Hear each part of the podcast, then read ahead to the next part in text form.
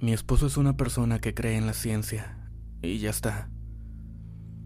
Él, a diferencia de mí, tiene una formación cero religiosa, y no es creyente más que de las leyes de la gravedad y cosas así. Pues hace años, teníamos un amigo que estaba muy involucrado en cosas de esoterismo, ocultismo y cosas así. Con él nos pasaron muchas cosas difíciles de explicar, por así decirlo. En una ocasión, cuando íbamos a dejar a mi amigo a su casa, él vive lejos de la ciudad, ya en las afueras muy cerca de donde hay canales y algunos de los pocos cuerpos de agua cerca de Ciudad de México. Eran casi las 11 de la noche y pasábamos por un lugar que parecía película de terror de los años 50. Solo nos faltaba el blanco y negro. Era una noche fría y ventosa, la calle sola, perros ladrando y un cacho de terracería que hacía parecer que era más un pueblo que una parte de la ciudad. Cuando estábamos cerca de Eje 10, de repente el coche se apagó de la nada. Ya estábamos nerviosos porque en esas fechas escuchaba que los asaltos estaban a la orden del día, ahí por la zona. Bueno, mi esposo, que en ese entonces era mi novio, se iba a bajar a revisar y mi amigo nos dijo que no, que lo estaban siguiendo. Nosotros le preguntamos que quién o qué. Y nos dijo, es que no me van a creer, pero ahorita lo van a ver. De repente comenzaron a mover el coche, como cuando los amigos bromean, empujándolo de un lado a otro y se escuchaba cómo lo golpeaban. Pero no se veía absolutamente nada, ni nadie. Mi amigo comenzó a rezar algo que jamás en mi muy católica formación había escuchado. No tenía ni la más remota idea de qué era eso, pero sabía que no podía ser peor. Estaba equivocada. De repente todo paró y vimos a un señor aproximarse. Mi amigo nos dijo, prendan el coche y vámonos, que esto no va a durar mucho. No entendimos a qué se refería, pero el coche prendió de la nada y avanzamos lo más rápido que pudimos. De repente ya se veían coches, más luces, todo normal. Llegamos a su casa y de regreso. Como ya era muy tarde, mi novio se iba a quedar en el departamento donde yo vivía, con mis papás. Todo iba bien.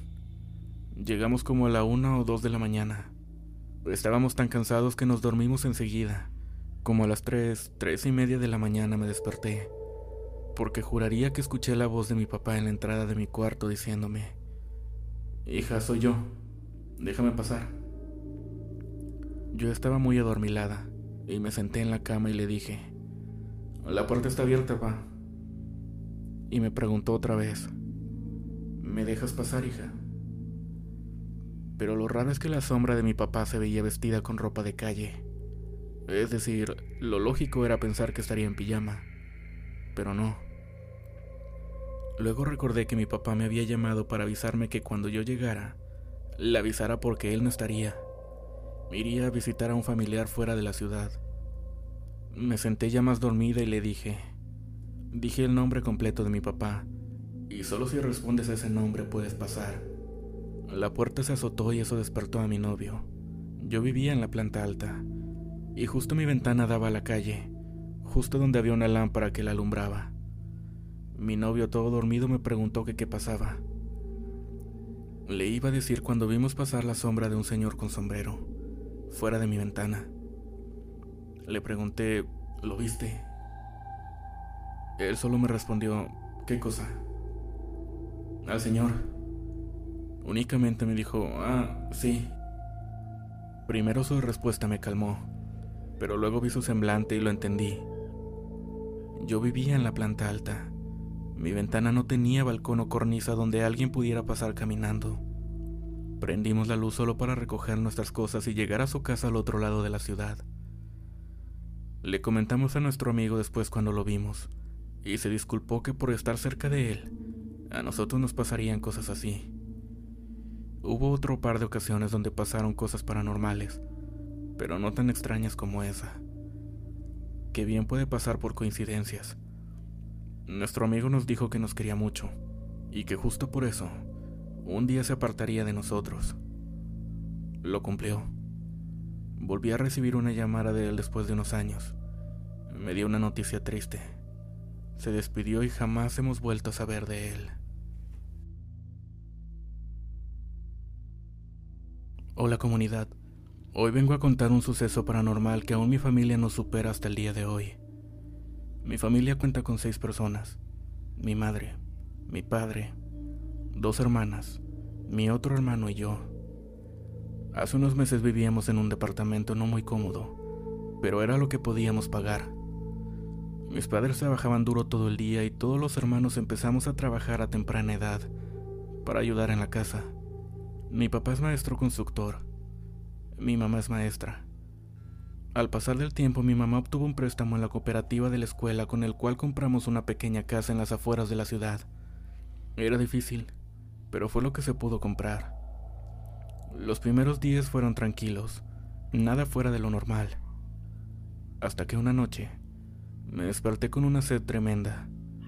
No había energía eléctrica, lo cual era extraño porque contábamos con servicio 24 horas.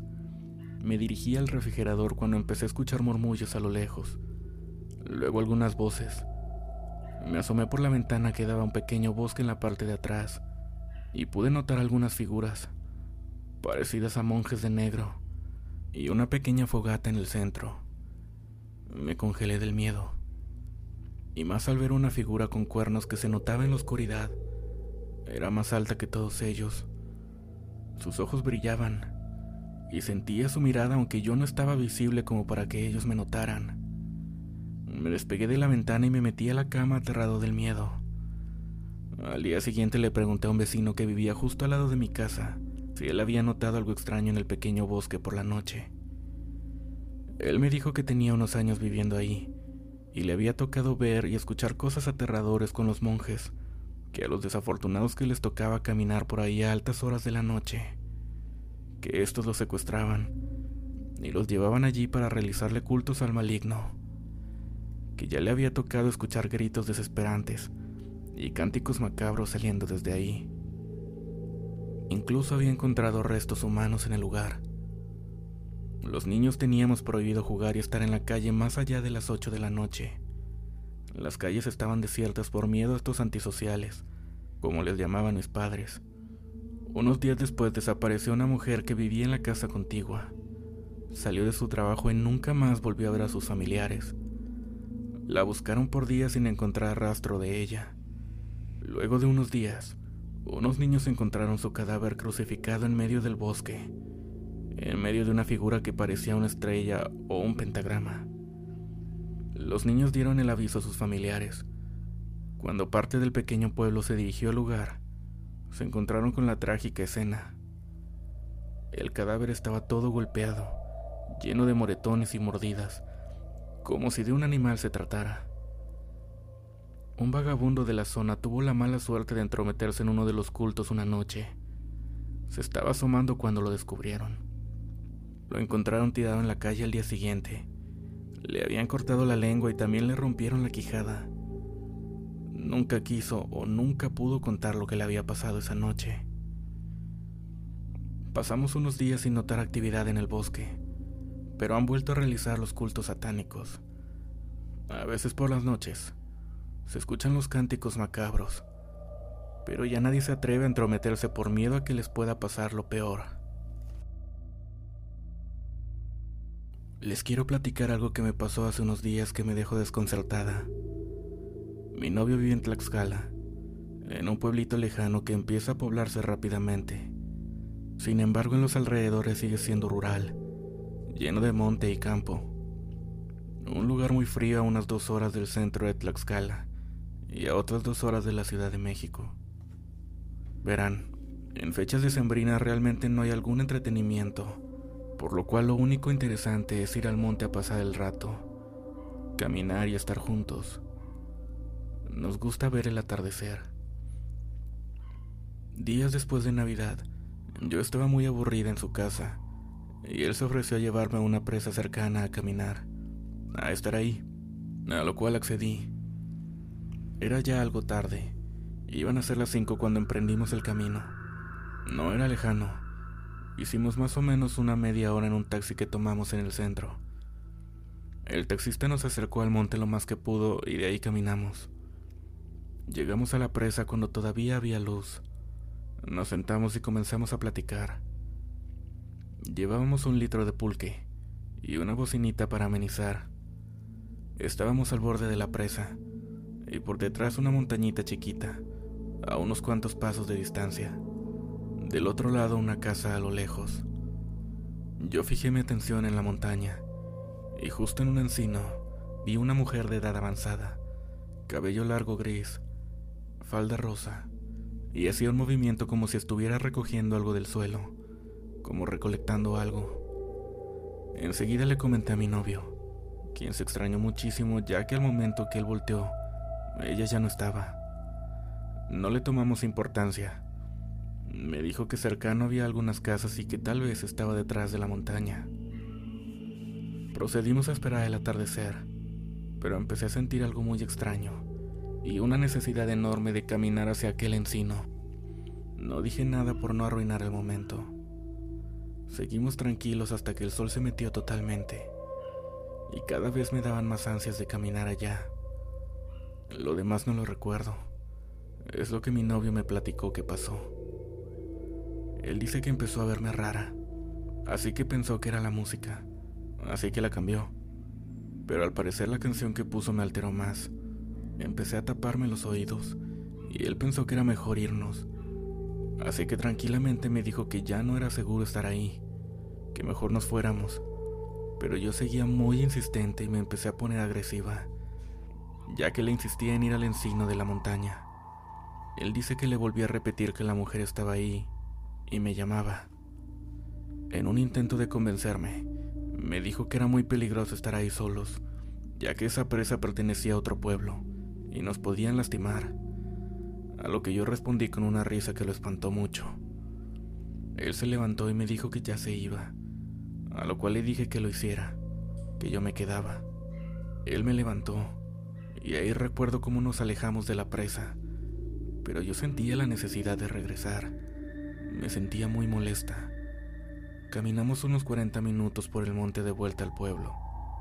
Me sentía muy mareada. Y no era por el pulque, ya que ese ni siquiera lo alcanzamos a tocar. Era un mareo como de enfermedad. No hablamos en todo el camino, hasta que llegamos al pueblo y me platicó lo que pasó. No le tomé nada de importancia, pero él insistía en que lastimosamente en esa presa se escuchaban historias de brujas que las personas solían ver. Lo dejamos como algo sin importancia.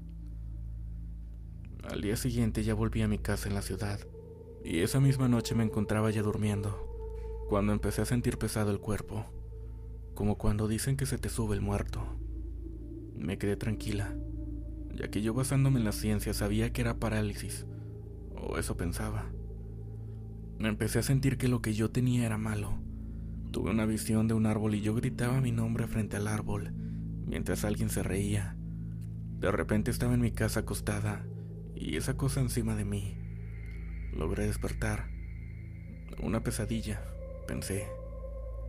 Cuando de repente mi hija de cinco años que dormía al lado mío comenzó a moverse muy extraño. Se retorció. Algo trataba de decir. Rápidamente se sentó en la cama y con una cara de terror señaló al baño y me decía, Mamá, qué horror. Mamá, ayúdame.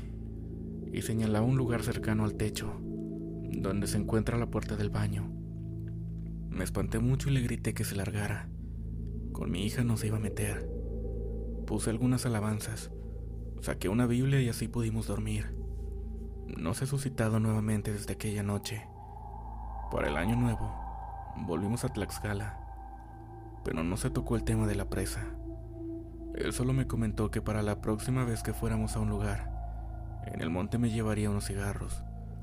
No entendí el por qué, pero sigo con el miedo de haber traído algo de esa presa.